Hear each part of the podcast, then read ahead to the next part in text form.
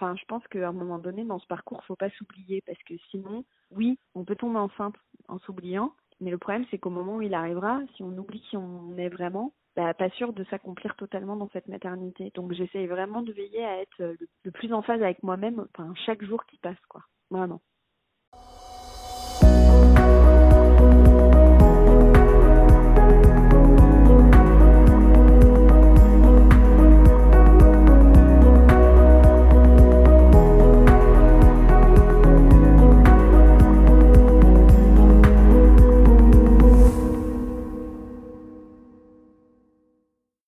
Quand le chemin vers la parentalité est plus sinueux que prévu, cela donne des récits honnêtes et émouvants, mais toujours couronnés d'espoir.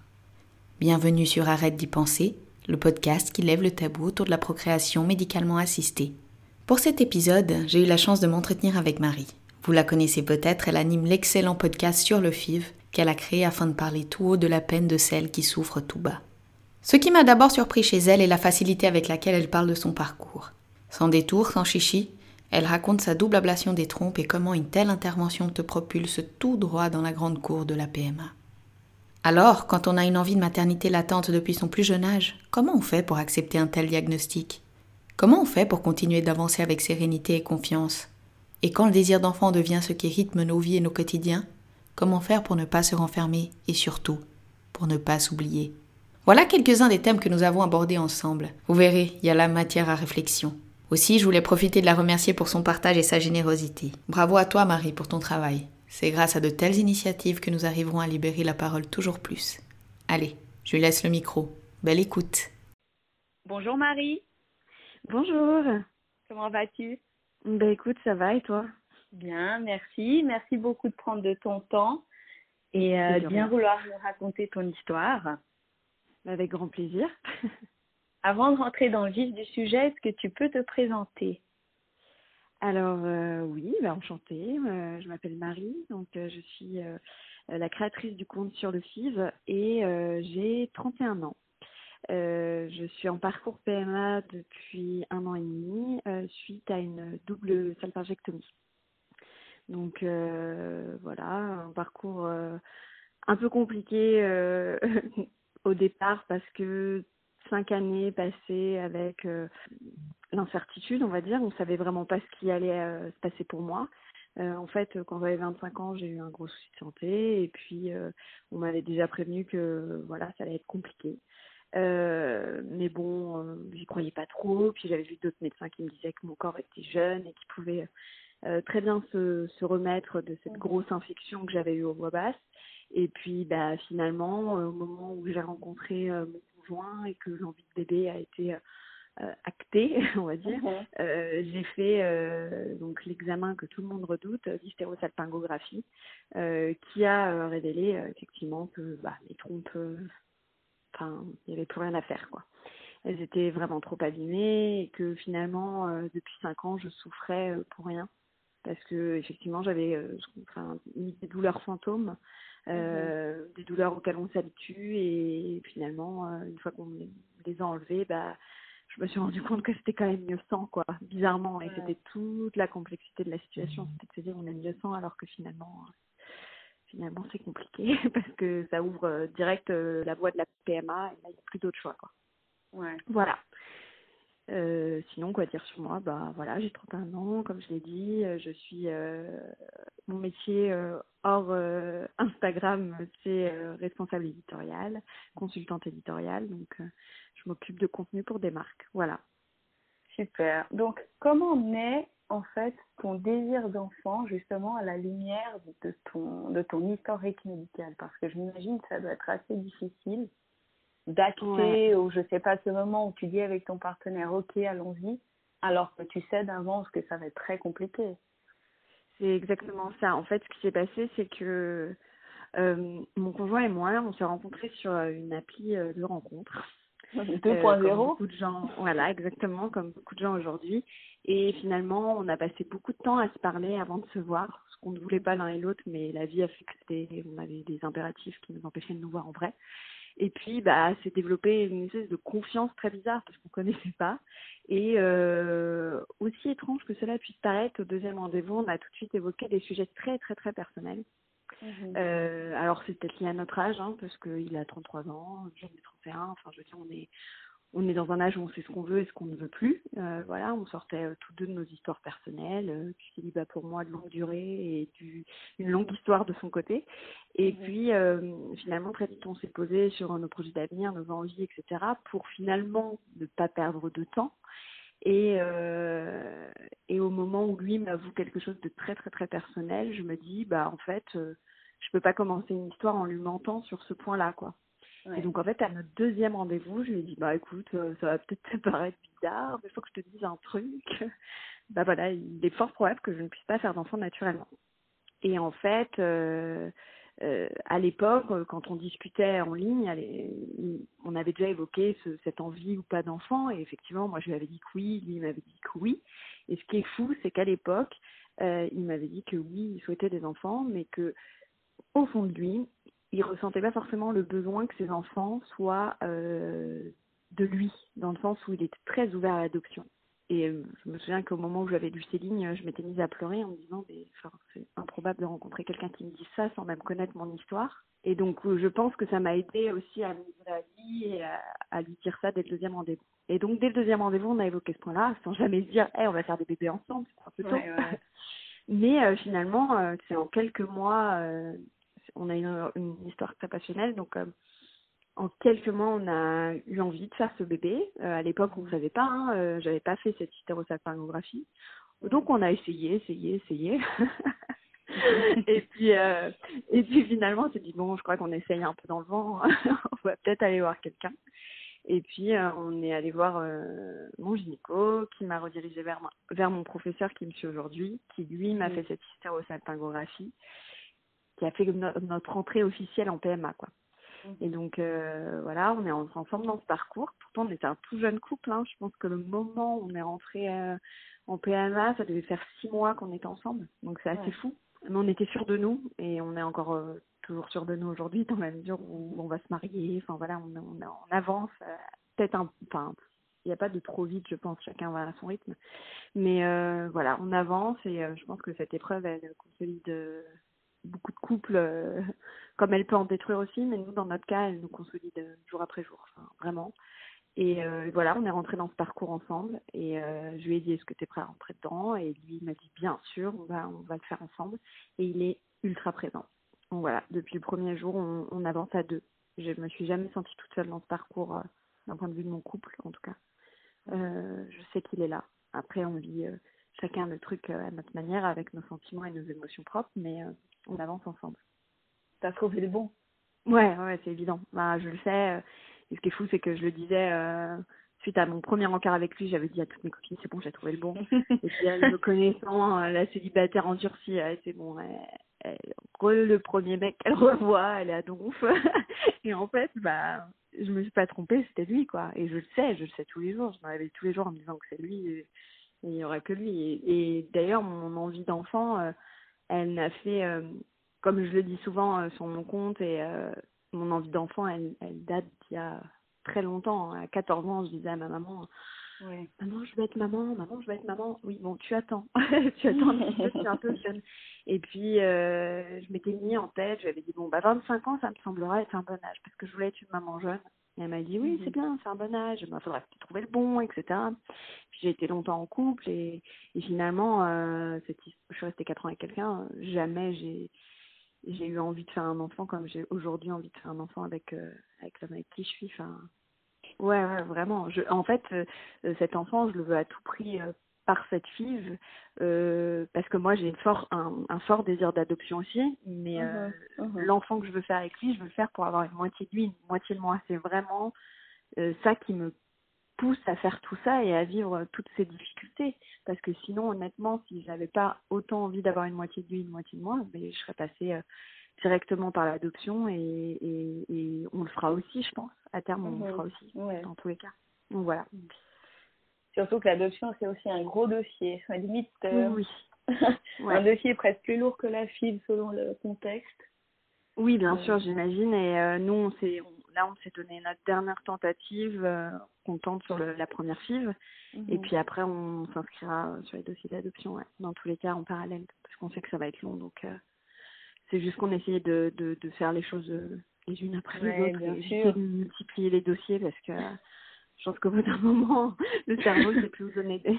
il sait plus quoi faire. bien fou, quoi. Ouais, exactement. Et moi qui ai écouté, donc, euh, qui écoute ton podcast et ton introduction où tu fais état de toute ton histoire et ton parcours médical, mm-hmm. je me suis quand même posé une question que je voulais te poser aujourd'hui, c'est à partir du moment où on t'annonce que, ben voilà, pour avoir un enfant, ça va être plus compliqué, comment tu arrives continuer ta vie avec sérénité, si je peux me permettre Parce que pour moi, c'est, je pense, une annonce des plus difficiles qu'on peut faire à une femme.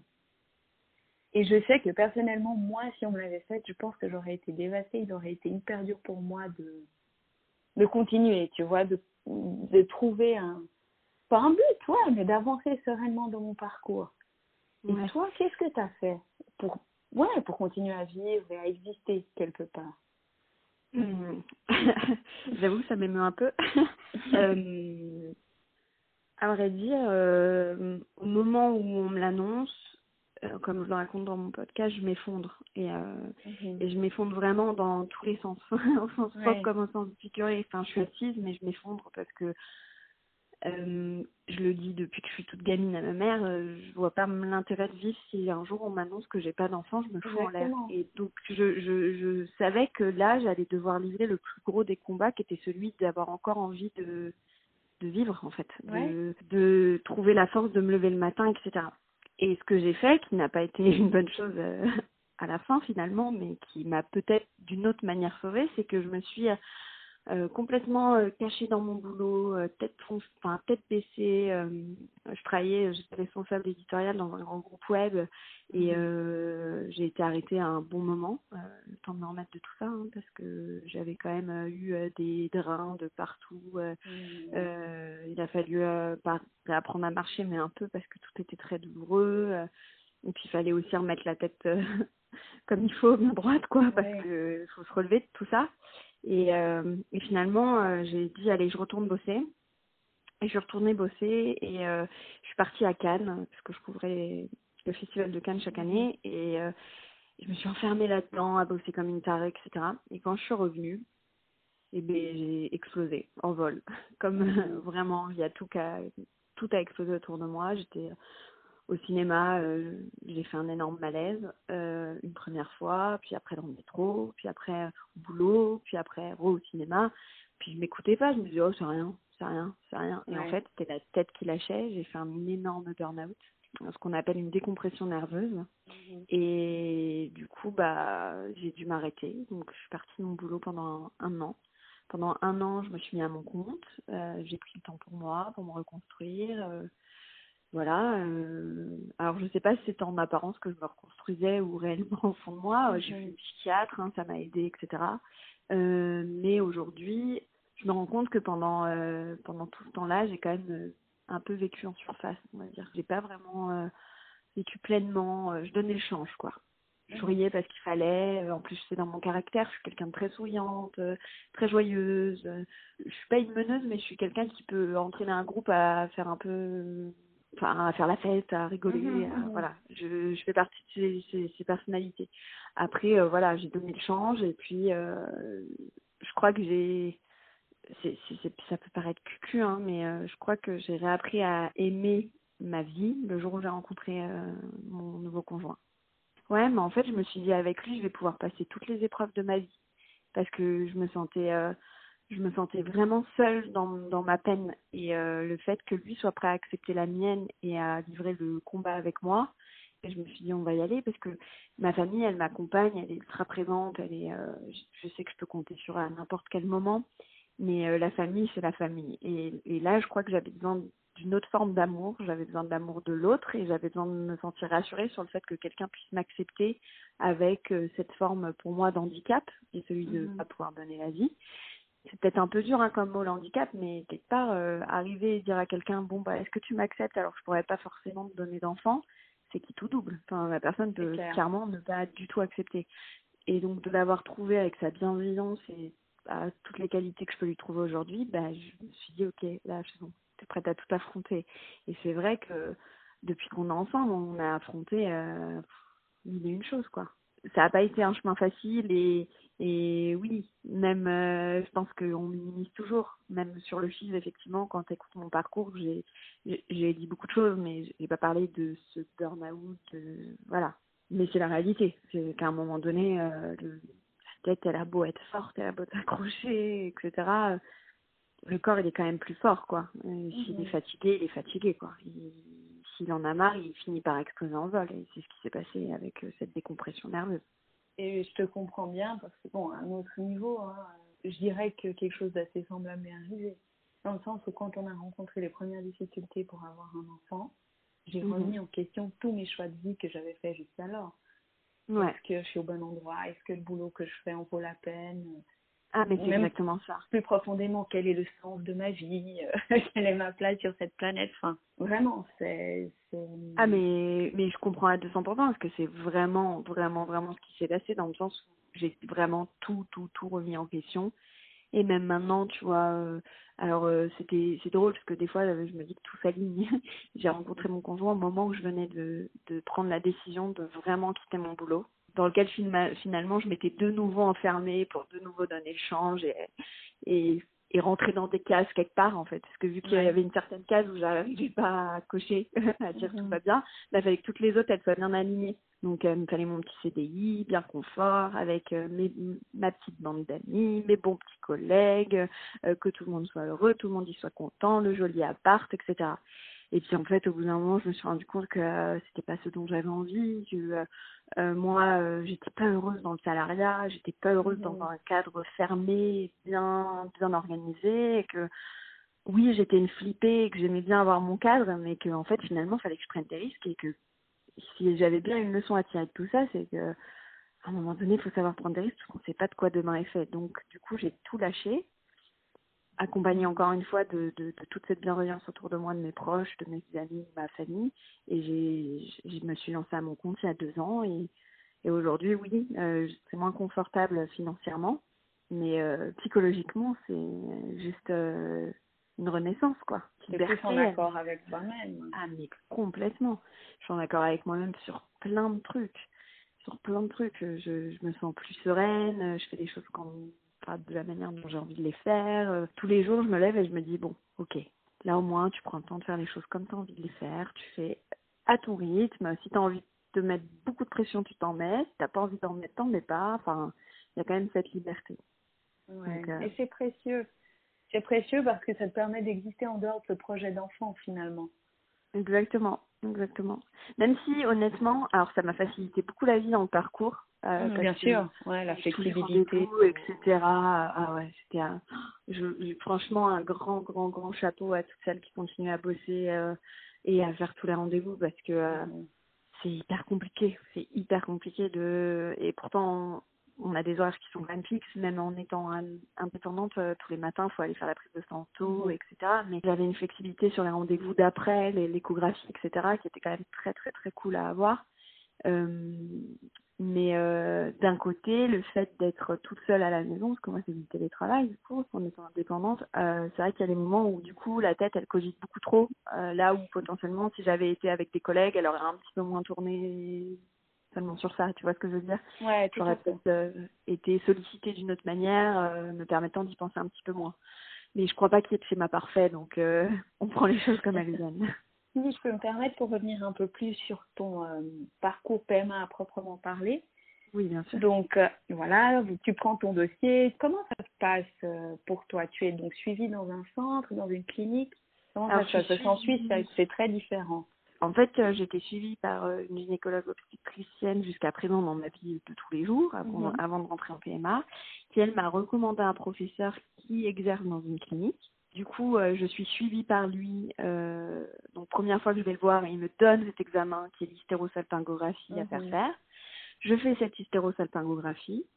On me détecte euh, du coup des trompes en très piteux état. Mhm. Lui, ce, ce professeur que j'ai vu pour la PMA décide de me revoir pour m'annoncer double ablation. Boum, deuxième coup de derrière la tête parce que donc l'ablation c'est violent. Ouais, ablation de trompes, donc extrêmement violent hein, comme annonce. Euh, euh, c'est pas lui hein, qui est violent dans la manière de l'annoncer, c'est le mot qui est violent. Ça ah, c'est clair. De nouveau, je m'effondre. Je me dis ah ouais, donc là c'est définitif en fait. Parce qu'au fond de toi, on te dit euh, ouais ça marchera pas forcément, etc.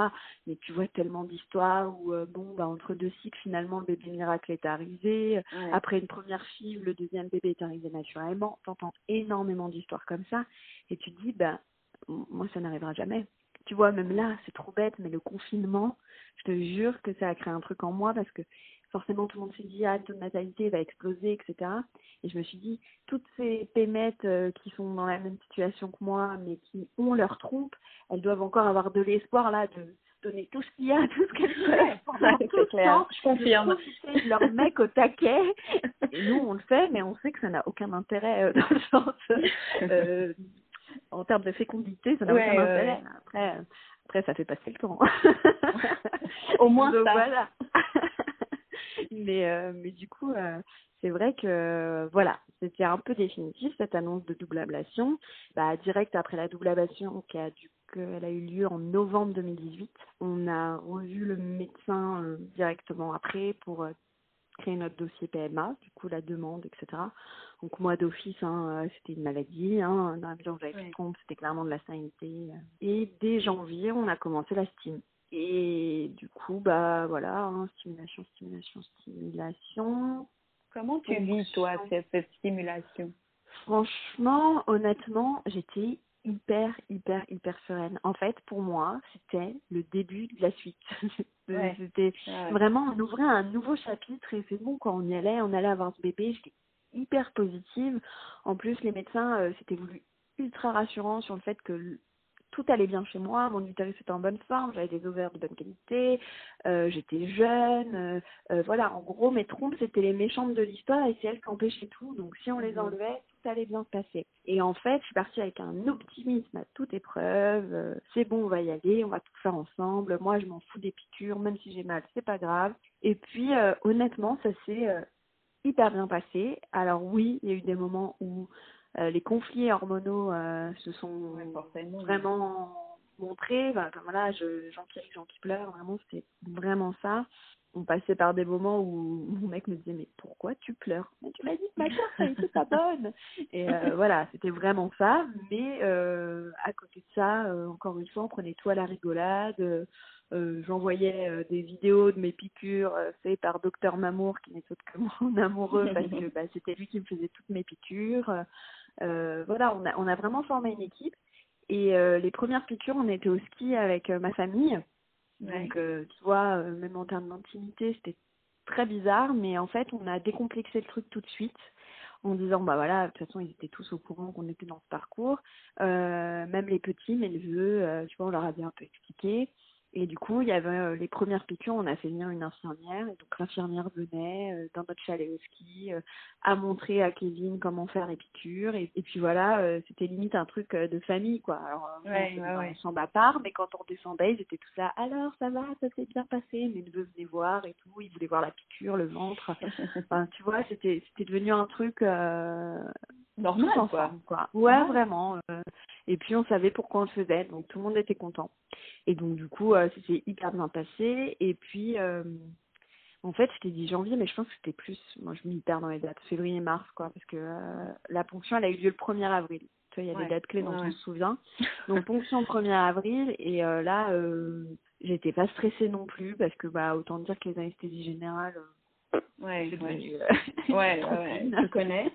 voilà, donc non, hyper cool. Puis en plus, j'ai un mec qui est ultra cool de base. Donc euh, lui dormait euh, sur la chaise en attendant qu'on me prenne, si tu veux. Donc euh, voilà, en termes de stress, on était sur un truc très très zen. et une belle ponction avec, si je te dis pas de bêtises, je crois que c'était 11 ovocytes, 7 embryons et 4 qu'on menait à des J5 qui ont été congelés. Donc, ouais, belle cuvée. Ouais, franchement, euh, belle cuvée. On était, euh, bah, moi j'y connaissais rien, donc euh, dans tous les cas j'étais contente. mais si tu veux, quand mon chirurgien est venu me voir en salle de réveil, il m'a pris la main, il m'a dit une belle récolte. Je me suis dit, bon, bah cool, très bien, on est content. Euh, après, quand tu lis d'autres histoires, quand j'ai fait ma première interview pour Sur le FIV et que c'était Solène et qu'elle avait 30 embryons, je me suis dit, ah, ouais, non, mais c'est clair. non, mais c'est clair. T'entends des chiffres surréalistes, quoi. Ah ouais, c'est clair. Et puis Solène, elle est enceinte maintenant. Enfin, tu vois, c'est incroyable. Enfin, il se passe des choses autour euh, qui sont hyper positives, donc c'est obligé de continuer à l'être. Et, euh, et voilà, et donc euh, ponction 1er avril, les premières tentatives, je perds les dates, 18 juin je crois, un truc comme ça, parce que j'étais en hyperstime, tant qu'à faire, c'est un truc un peu compliqué.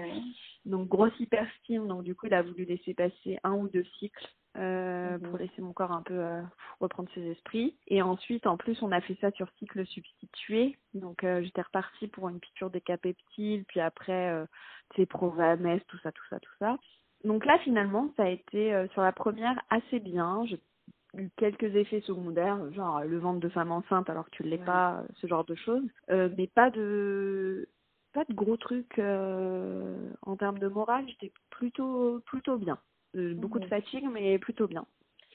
Et puis, euh, boum, coup de massue, c'est négatif. Alors que, honnêtement, j'étais archi persuadée d'être enceinte. Mais vraiment, euh, c'était, euh, je te dis, en termes d'effets secondaires, c'était des effets secondaires positifs, dans le sens où c'était que des trucs de femme enceinte. Les seins bien gros, bien sensibles, le ventre bien arrondi. J'étais, ah non, mais c'est sûr, mon chat qui venait jamais sur moi, il dormait sur mon ventre. Enfin, tu vois, je voyais des signes partout. Et puis euh, finalement négatif. Et là c'est un peu dur parce que bah, tant qu'à faire, mes règles ne reviennent pas. Donc euh, du coup on se dit c'est un peu bizarre, elles ne reviennent pas malgré non j'ai perdu le nom des médicaments pour déclencher les règles. Ouais, du faston. Ouais. du faston c'est ça pour redéclencher les règles. Ça revient toujours pas. Là mon gynéco je l'appelle, il m'a refait une prise de sang. Là tu dis attends ça va pas le faire. Ça me redonne un espoir, tu vois. C'est ouais, bah, bien sûr. psychologiquement, d'un seul coup, tu vas refaire la prise de sang comme si c'était la première fois que tu la faisais, quoi. Ouais, et, puis, en fait, euh, au fond de ta tête, tu dis le corps a ses raisons que moi je connais pas. Exactement, c'est vraiment ça. Attends, non, avant de faire la prise de sang, il me fait venez faire une échographie. Donc je viens faire une échographie. Puis là, je vois sa tête un peu genre, euh, on sait pas trop. non, non, il fait mais on va refaire quand même une petite prise de sang. Bon, bon l'espoir renaît, quoi. Et puis bon, non, c'était négatif, mais elles sont venues que trois semaines après. Par contre, euh, honnêtement, je pense clairement qu'il y avait une petite accroche parce que c'était mhm. clairement pas des règles euh, normales. Ça, ça a été, euh, je, je, pense, clairement une petite accroche qui est une petite fausse couche précoce, quoi. Quelque chose s'est passé, quoi. Ouais, quelque chose, clairement quelque chose s'est passé. J'ai depuis mes deux autres négatifs, mes règles n'ont jamais été comme les premières règles et comme mhm. ces trois semaines de, de, de retard et et cette échographie où, où il ne voyait pas vraiment, mais voilà, il a été un peu mhm. voilà. Donc du coup, euh, on attend, euh, c'est un peu dur honnêtement, enfin contre-coup, donc euh, on se dit c'est quoi là, ça va être l'été, on laisse passer. Parce que finalement on est on est pressé, mais sans l'être, on n'a pas non plus un truc, enfin, on n'est pas un truc qui risque de nous tomber sur la tête tout de suite, donc on se dit on prend un peu notre temps, donc on, on en profite, on part en vacances, on prend du temps pour nous. Et puis novembre, on en refait une, de nouveau négatif. Donc là, euh, ça a été euh, la double peine parce que franchement, tous les médecins nous avaient dit mais vous avez des, des embryons de très bonne qualité, c'est des J5, c'est des B, hein, tu vois, des J5B, donc ils sont plutôt bons. Enfin, vraiment, ils survivent très bien à la décongélation. À chaque fois, ils sont parfaits. Il me dit, enfin, vraiment à chaque transfert, on me dit ils sont parfaits. Allez, on y croit, vraiment. Enfin, donc dans la tête, on y croit, tu vois. Forcément. Et puis bon, bah de nouveau négatif. Et là, euh, ça a été très dur parce que déjà euh, pour cet essai, euh, la préparation pour le transfert a été hyper mal vécue parce que très longue, avec beaucoup de rebondissements dans le sens où mon endomètre n'épaississait pas assez.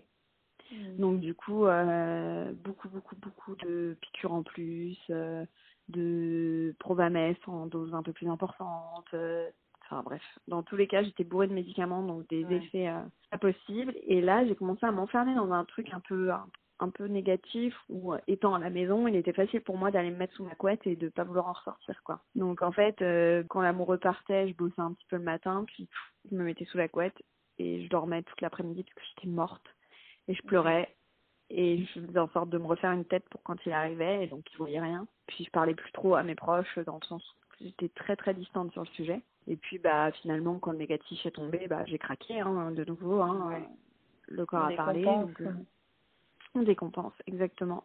Et puis voilà, euh, c'est comme ça que j'ai lancé euh, sur le fil. Parce que je me suis dit en fait, t'arrives pas à parler, t'en as marre de répéter les mêmes choses aux gens, parce que c'est vrai que quand on parle, parfois tu reçois le même coup de téléphone, alors c'est pour quand, alors, euh, du coup, et c'est parfois un peu pesant. Donc je me suis dit, c'est quoi? Pareil, mon métier c'est d'écrire. Et bah, profite de ça et lance un truc où tu t'exprimes par le biais que tu choisis toi, euh, soit l'humour, soit euh, la sincérité, enfin, ça peut être plein de trucs. Et donc finalement, j'ai lancé sur le fil avec dessin, texte, machin. Et puis euh, très vite, je me suis rendu compte que bah en fait, ça m'aidait. C'était une vraie une vraie thérapie quoi. Et ça aidait mes proches parce que du coup, ça leur permettait de suivre mon parcours en temps réel sans avoir à me questionner et en découvrant des sentiments que je sais écrire mais que je ne sais pas dire. Tu vois Parce qu'il y a une différence entre écrire ses sentiments et les dire à voix haute. C'est plus facile de les écrire en général. Oh oui.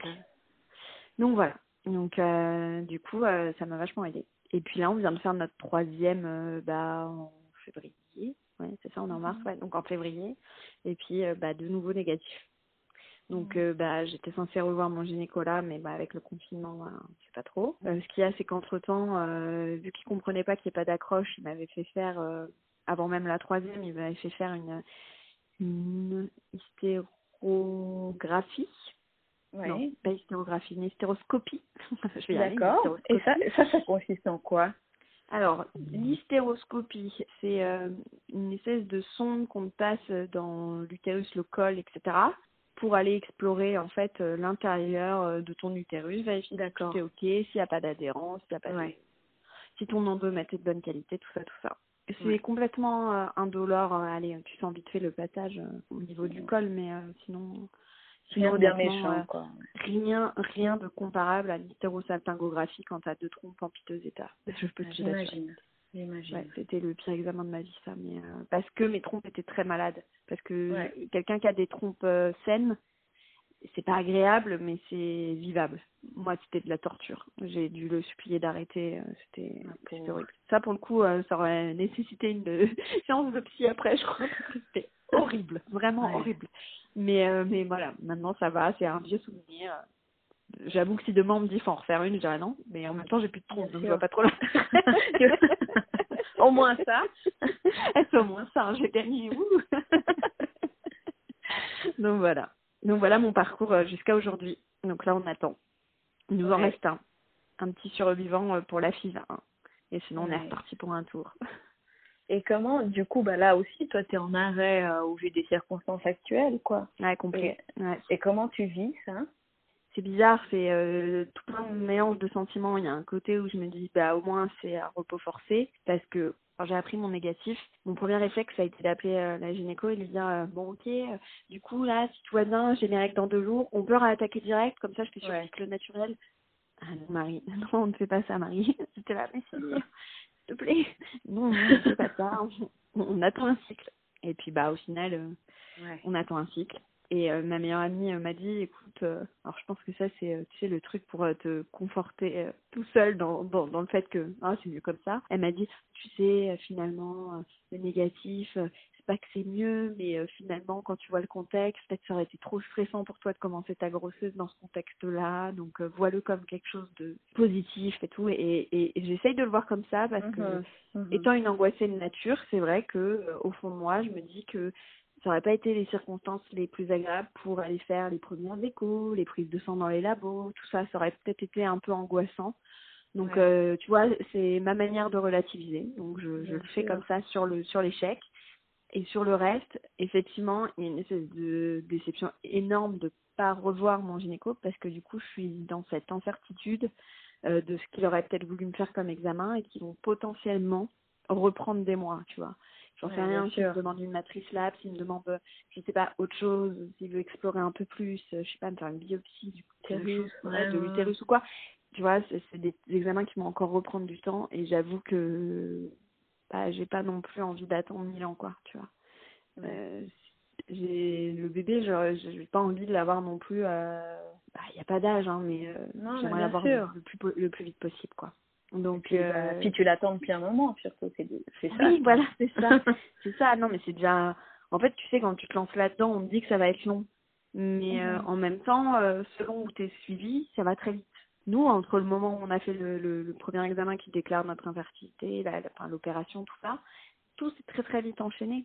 Et si nous, on n'avait pas décidé de faire des pauses parce que je sentais que j'en avais besoin, on aurait Ouais. pu tout, enfin vraiment enchaîner les cycles, etc.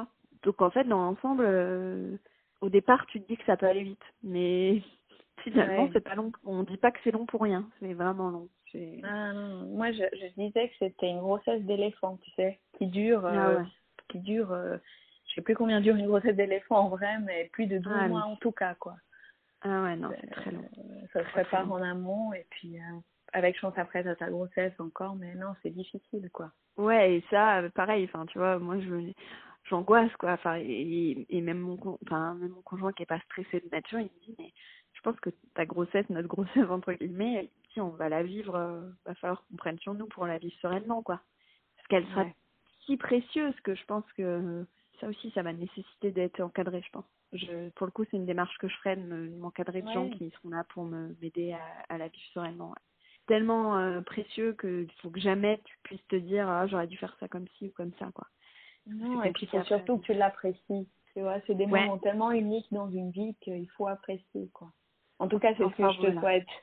Ce que je te souhaite. Ce que je trouve dur aussi, je sais pas si tu le ressens comme ça avec cette euh, période de césure, c'est que, alors bon là, je je suis plus en, j'allais commencer un protocole, mais bon voilà, au vu des circonstances, euh, Dieu sait quand ça recommencerait. Mais c'est Mm. que bah t'as tes rendez-vous un peu hebdomadaires avec ton gynéco, tu l'appelles, bah moi ça me faisait une activité. Enfin, tu vois, Oui, c'était pour moi un, voilà quoi, moi mon gynéco aujourd'hui, je vais pas dire que c'est Dieu sur terre, mais presque quoi. Ce mec, Ouais, je l'adore, euh, j'aime le contact que j'ai avec lui. Puis là, tout d'un coup, c'est coupé, il n'y a plus rien. Et Dieu sait quand Ouais. va recommencer, tu vois. Donc moi, c'est ouais, c'est difficile aussi à ce niveau-là.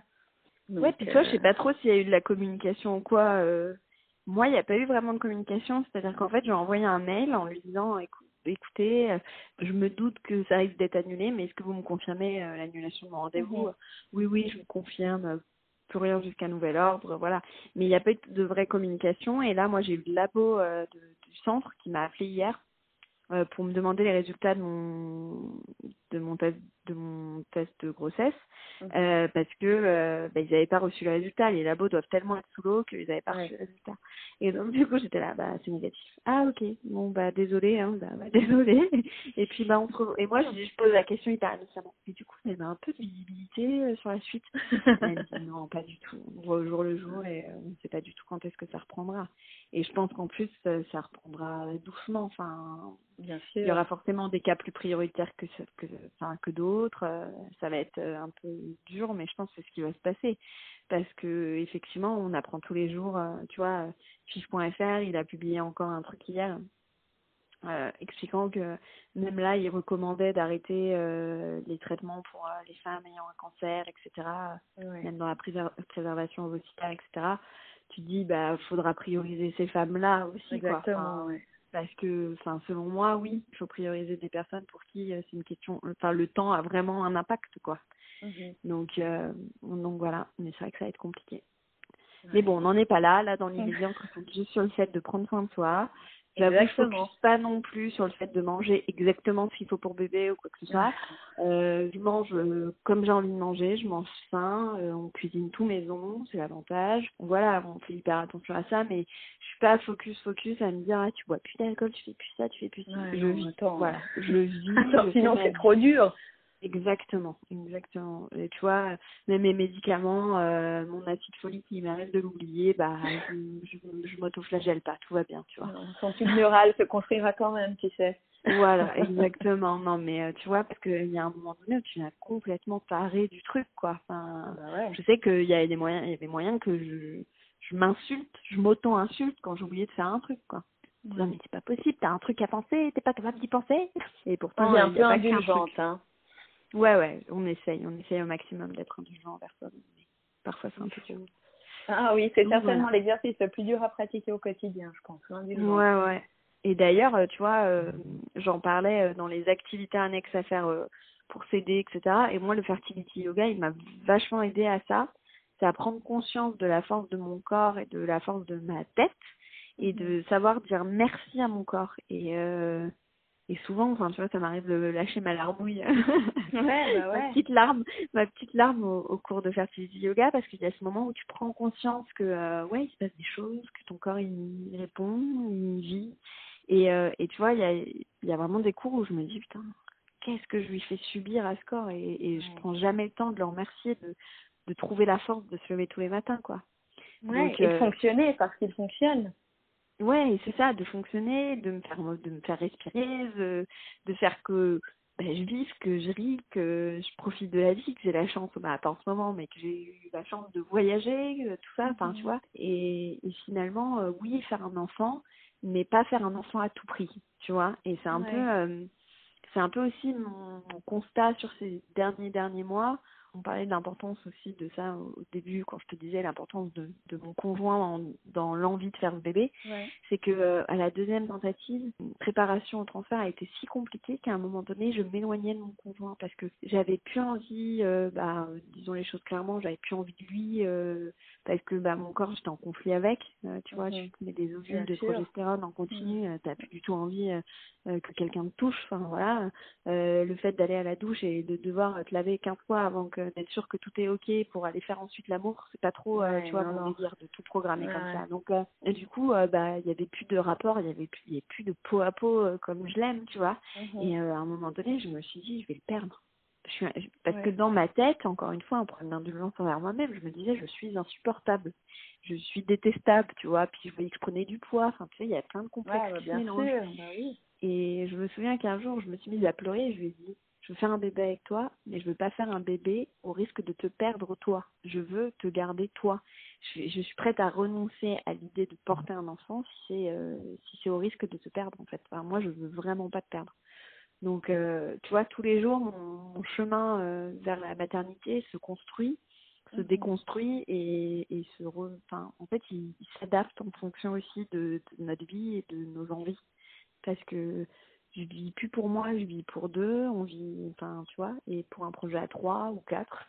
Et euh, du coup, euh, ouais, il faut penser à tout ça. C'est, faut pas faire, enfin, je pense qu'à un moment donné, dans ce parcours, faut pas s'oublier parce que sinon, oui, on peut tomber enceinte en s'oubliant, mais le problème, c'est qu'au moment où il arrivera, si on oublie qui on est vraiment, bah, pas sûr de s'accomplir totalement dans cette maternité. Donc, j'essaye vraiment de veiller à être le, le plus en phase avec moi-même, enfin, chaque jour qui passe, quoi. Vraiment. C'est très sage ce que tu dis. Et ça résume beaucoup de choses, vraiment.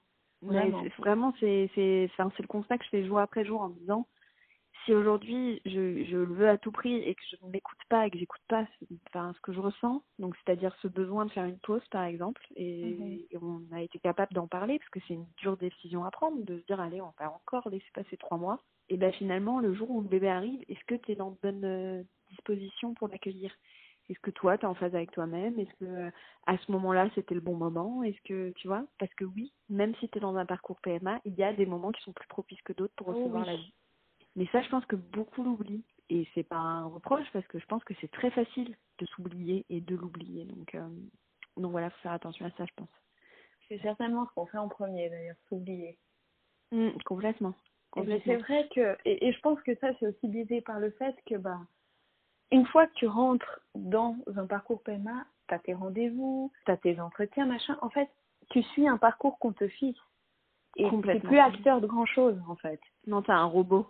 Exactement. un vrai et, robot. Et te sortir de ce mood-là où, en fait, je vais pas dire que tu subis parce que si tu es là, c'est que tu le veux, etc.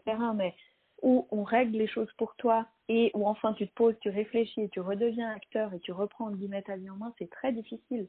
Oui, d'ailleurs, chaque protocole se vit différemment. Enfin, dans le sens oh, oui. moi, chaque euh, préparation de transfert, tu vois, premier, j'ai juste écouté bêtement, on va dire, j'ai appliqué ce qu'on me disait de faire. Deuxième, euh, bah, j'ai subi. Voilà, clairement, j'ai vraiment subi.